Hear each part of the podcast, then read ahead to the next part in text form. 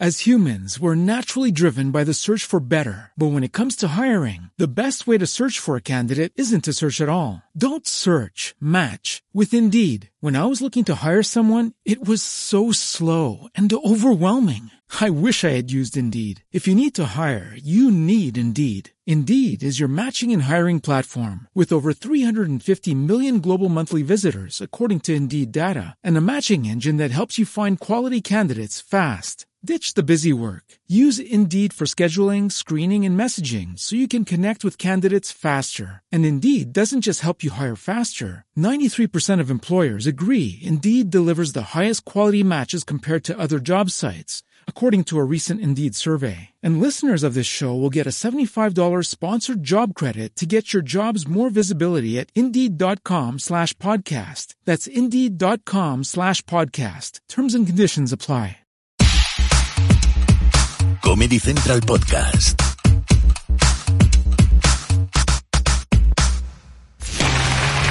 Reciban con una ovación a Diego Fabián.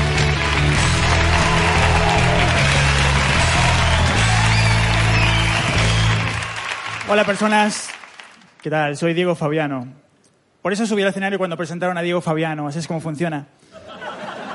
Dice que sale Diego Fabiano y quién sale Diego Fabiano. Boom. Me gusta mucho esta expresión, la de boom, que se usa, ¿sabes? Como para remarcar cosas impactantes, más o menos, ¿no? Como, eh, me voy de vacaciones a Roma, boom. O se puede añadir en tu cara. Como, ¿sabes qué? Tengo más seguidores en Twitter que tú, boom en tu cara. Pero no sirve para cualquier situación, ¿sabéis? Como que no puedes decir, creo que ya no estoy enamorado de ti, boom en tu cara. Porque es raro, aparentemente. Soy un poco torpe socialmente, ¿sabes? Como que tengo un poco de ansiedad social y me cuesta... Las conversaciones de ascensor que no significan nada son imposibles para mí. Como, eh, hey, parece que llueve, ¿eh? Sí, esa información es correcta. Hasta luego.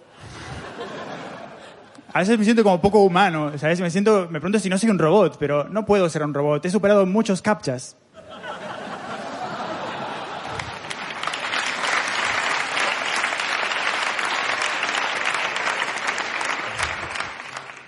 Siempre pienso incluso que si me encontrara con un terrorista del ISIS, no sentiría miedo, sino mucha incomodidad social.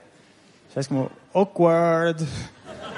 Tú quieres matarme, yo no me quiero morir. Incómodo. Y un poco de vergüenza, porque si yo le preguntara a él, ¿qué vas a hacer hoy, terrorista del ISIS?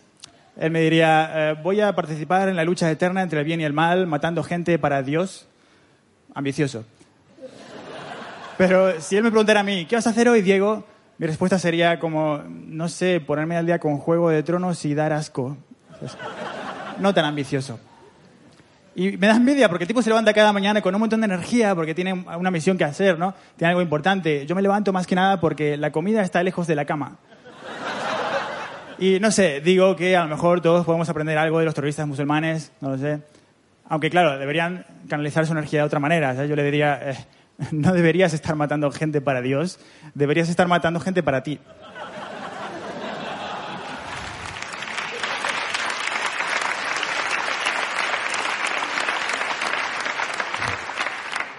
Yo no creo en Dios, pero me gusta echarle la culpa de las cosas malas que me pasan. Es una especie de enemigo imaginario. Es como me pasa algo malo y es maldita sea Dios, lo has tú hacer. Por ejemplo, hace poco estaba en la biblioteca, ¿no? Y estaba leyendo un libro tranquilo y empiezo a escuchar una conversación que me distrae. Entonces levanto la mirada y lo que veo es a dos sordos teniendo una conversación en lenguaje de signos, pero que como son sordos no se dan cuenta de que estaban emitiendo sonidos involuntariamente. Entonces, claro que estaba como lo primero que pensé fue, bien jugado, Dios, jaque mate. Porque no voy a acercarme a dos sordos y decirles, eh, perdonad, ¿puedes hablar un poco más bajo que muestra ruido?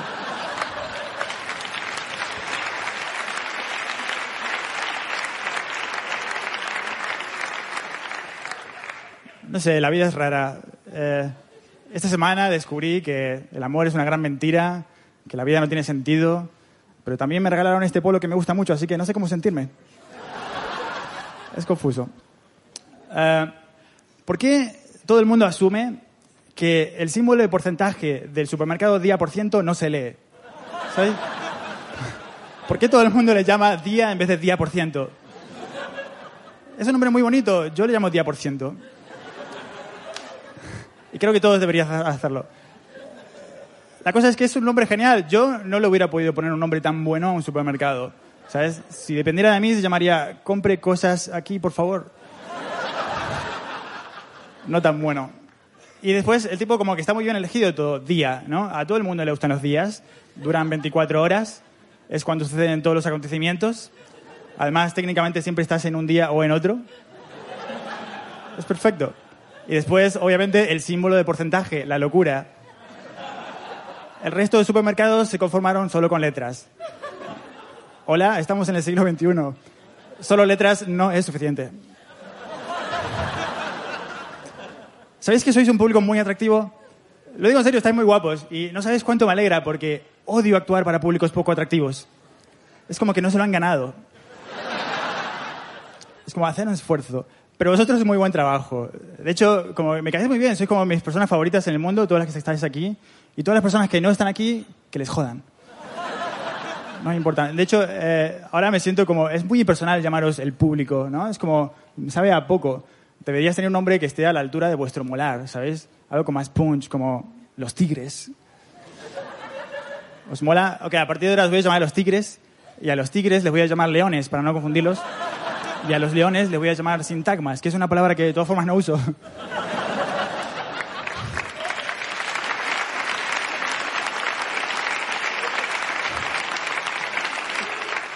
Porque nunca supe qué significa sintagma. Y la gramática en general me parece una locura. O sea, voy a leer la definición de sintagma, la tengo aquí. Eh, ok, sintagma. Un sintagma es un tipo de constituyente sintáctico formado por palabras que forman otros subconstituyentes, al menos uno de los cuales es un núcleo sintáctico. No tengo ni idea de lo que acabo de leer. Son palabras aleatorias. O sea, es como que lo empiezo a leer y lo siguiente que sé es que es 30 segundos más tarde es toda la información ganada en el proceso de leerlo. Es un pequeño viaje en el tiempo por aburrimiento. Empiezo es, oh, es 30 segundos después. ¿Qué pasó? No lo sé, he viajado en el tiempo. Y hay una versión alternativa ahí para Regreso al Futuro que molaría mucho. Que sería como, eh, ¿cuál es el problema, Doc? Marty, tenemos que ir al futuro a salvar a tus hijos. Ten, lee este manual de gramática. Y aparece 30 años después, igual. Se llama Regreso a clase de gramática y es de terror. ¿Sabéis una cosa, tigres? Tengo un problema grave y es que cuando suena el despertador por la mañana, mi cerebro automáticamente lo primero que hace es decirme, Diego, yo sé que ahora hay que ir a, hay que levantarse, ir a trabajar y todo eso, pero te propongo un plan alternativo. ¿Por qué no apagamos el despertador y seguimos durmiendo sin pensar en las consecuencias?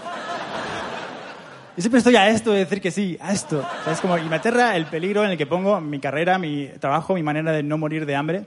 ¿Sabes? Siempre, esto es lo único que me separa de vivir bajo un puente dentro de dos meses. Lo único. Y tengo miedo que mi cerebro me la quiera jugar, ¿sabéis? Como siempre me la quiso jugar, creo que desde pequeño. Por ejemplo, cuando descubrí el, el concepto de amigo imaginario, ¿no? Me explotó la cabeza, dije, wow, esto mola mucho, tengo que tener uno de esos. Entonces creé a Leonardo, era mi amigo imaginario, y estaba súper entusiasmado, se lo presentaba a todo el mundo, era como, ¿qué tal? Este es Leonardo, bla, bla, bla. Pero no sé, algo no me convencía, ¿sabes? No era el tipo de persona que sería mi amiga, ¿sabes? Eh, Leonardo era el tipo de persona que se define a sí mismo como amigo de sus amigos. Y además creo que tenía un problema con la cocaína. Cosa poco usual en niños de 8 años. La cosa es que no quería jugar con él, entonces fui dejando de jugar con él y no sé, me daba pena porque entonces él no tenía con quién jugar. Así que decidí imaginarme que él se imaginaba a su propio amigo imaginario para que juegue con él. Y así fue como llegó a nuestras vidas George, el amigo imaginario de Leonardo, mi amigo imaginario. La cosa es que George sí que molaba. Entonces era raro porque, claro, el tipo era súper cool, ¿sabes? Eh, dibujaba cómics, sabía un montón de paleontología, que era lo que me gustaba en esa época. Era como súper cool. Y entonces yo quería pasar tiempo con George pero a Leonardo no le molaba un pelo porque se suponía que era su amigo, no el mío. Entonces, claro, el tipo se puso celoso, agresivo, raro, se colgaba de todos nuestros planes. Era un rollo. Y nos hacía la vida imposible. Y un día, hablando con George, llegamos a la conclusión de que la única manera de salvar esto era deshacernos de Leonardo. Así que maté a Leonardo.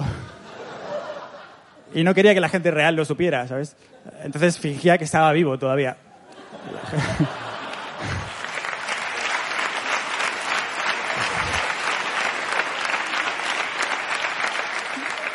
Ah, la gente era como, eh, ¿qué tal Leonardo? Y era como, muy bien, estaba viendo la tele. En realidad estaba en el suelo en un charco de su propia sangre. ¿Quién es amigo de tus amigos ahora, Leonardo? Yo soy amigo de tus amigos.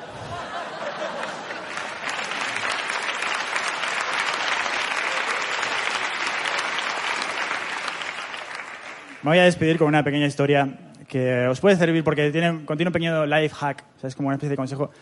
Os, os pongo en contexto. Eh, yo estaba en casa y quería ir al día por ciento. La cosa es que el día por ciento estaba a punto de cerrar y yo estaba cargando el móvil y la carga iba como por la mitad. O sea, en ningún caso me daba tiempo a terminar de cargar el móvil e ir al día por ciento.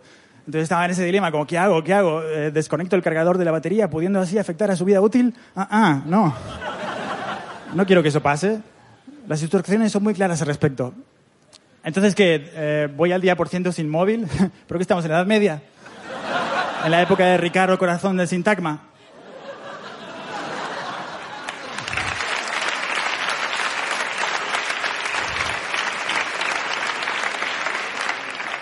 Entonces recordé un pequeño truco que me enseñó mi padre. Mi padre es químico y el truco es así. Coges una botella de whisky y bebes hasta que el problema desaparece. Muchas gracias.